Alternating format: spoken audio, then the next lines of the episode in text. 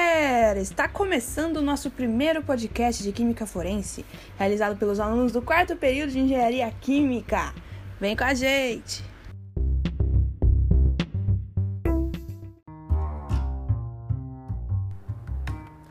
Boa tarde! O tema que escolhemos para o nosso projeto de vida profissional é Química Forense e a Bioanalítica. A química forense é um ramo da química que estuda crimes e determina os seus significados.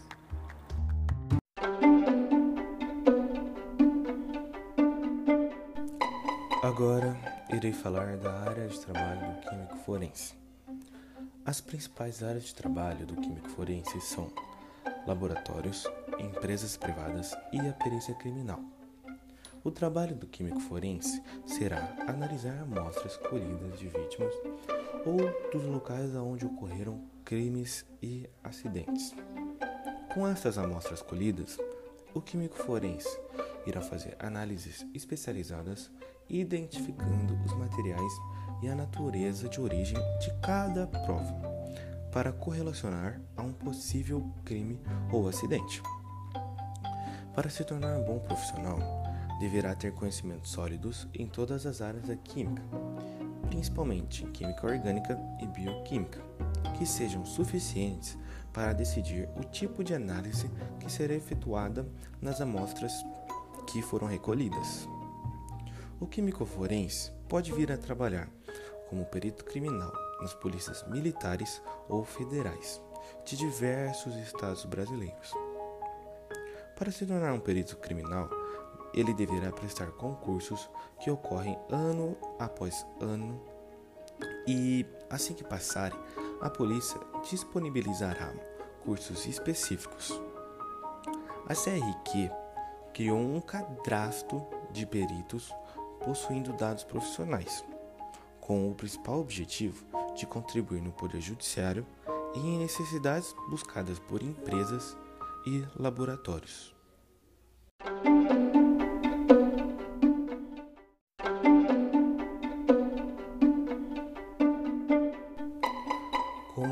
Já citado, o químico forense é, pode trabalhar em laboratórios forenses. Então agora eu vou falar dos laboratórios.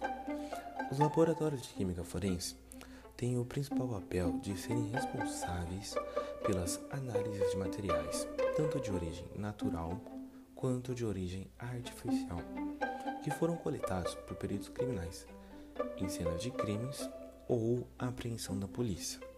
Um exemplo de laboratório é a Dignia System LTD, que utiliza química forense, biologia forense e tecnologia junto com a inteligência para investigar e solucionar crimes.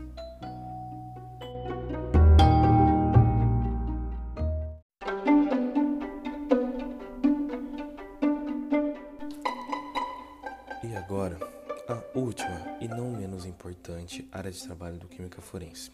Estou falando das empresas. As empresas de Química Forense utilizam dos conhecimentos das ciências químicas aos problemas que são de natureza forense. Com esses conhecimentos, são dedicados à investigação forense, considerando a aplicação de ferramentas específicas e tecnológicas, atendendo aspectos de interesse jurídico. A Suel é um exemplo de empresa privada. Fundada no ano de 1998, teve conhecimentos especializados em perícia criminal forense, tendo seu foco em totalmente no interesse de ju jurídico, na participação da defesa técnica dos seus clientes. Atua no Brasil, Chile e Paraguai, através das contratações de peritos criminais feitas pela empresa. Outra empresa privada é a ZR2 Perícias Forenses. Criada em 2007, a ZR2 atende às necessidades judiciais e extrajudiciais, trabalhando com técnicas inovadoras e eficazes, uh, no requisito de auxiliarem seus clientes por meio dos seus conhecimentos utilizam a, a atuação de peritos oficiais e assistentes técnicos contratados.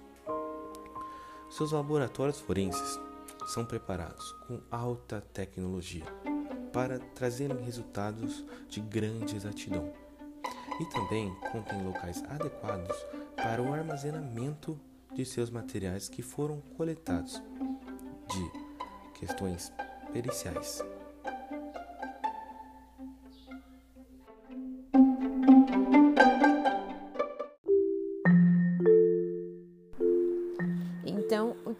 Perícia criminal?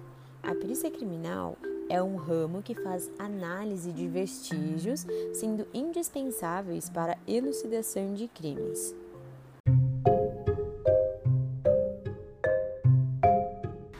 E a perícia forense? Você sabe o que significa? O que consiste? Bom, ela é um meio de prova consistente, verificado e certificado por especialistas na área de química forense, com a finalidade de contribuir com a justiça nas análises químicas e bioquímicas de casos, sendo um importante indicador na decisão do veredito final.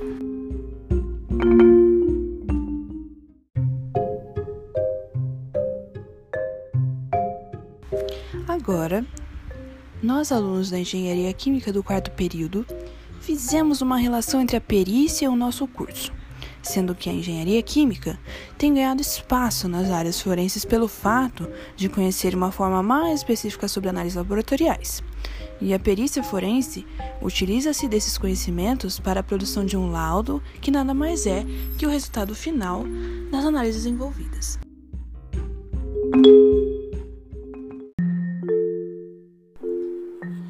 Então, o que é em comum entre a química forense e a química orgânica? A química forense se relaciona com a química orgânica através das análises que são feitas. As análises elas podem ser análises orgânicas, inorgânicas, toxológica e sorologia, que são os fluidos corporais. Como exemplo, nós temos o arsênio, que foi muito utilizado para envenenamento. O arsênio possui em sua natureza variedades de formas químicas, orgânicas e inorgânicas.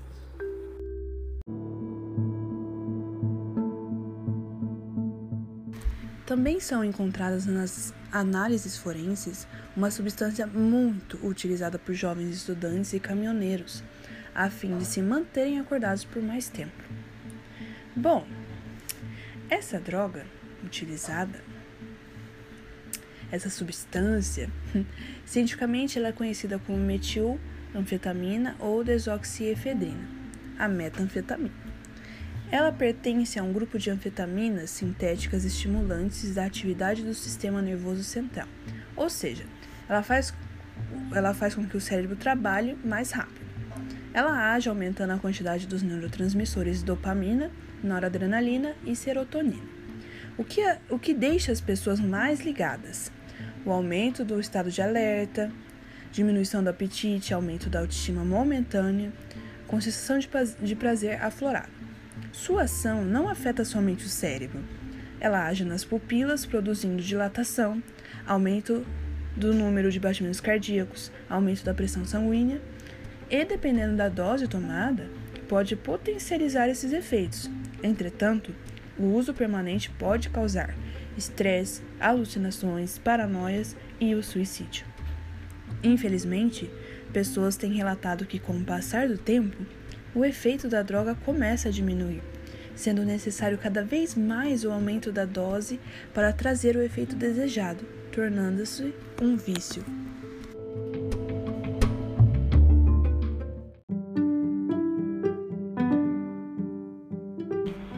Então é isso, galera. Por hoje é só. Logo teremos mais episódios. Até mais.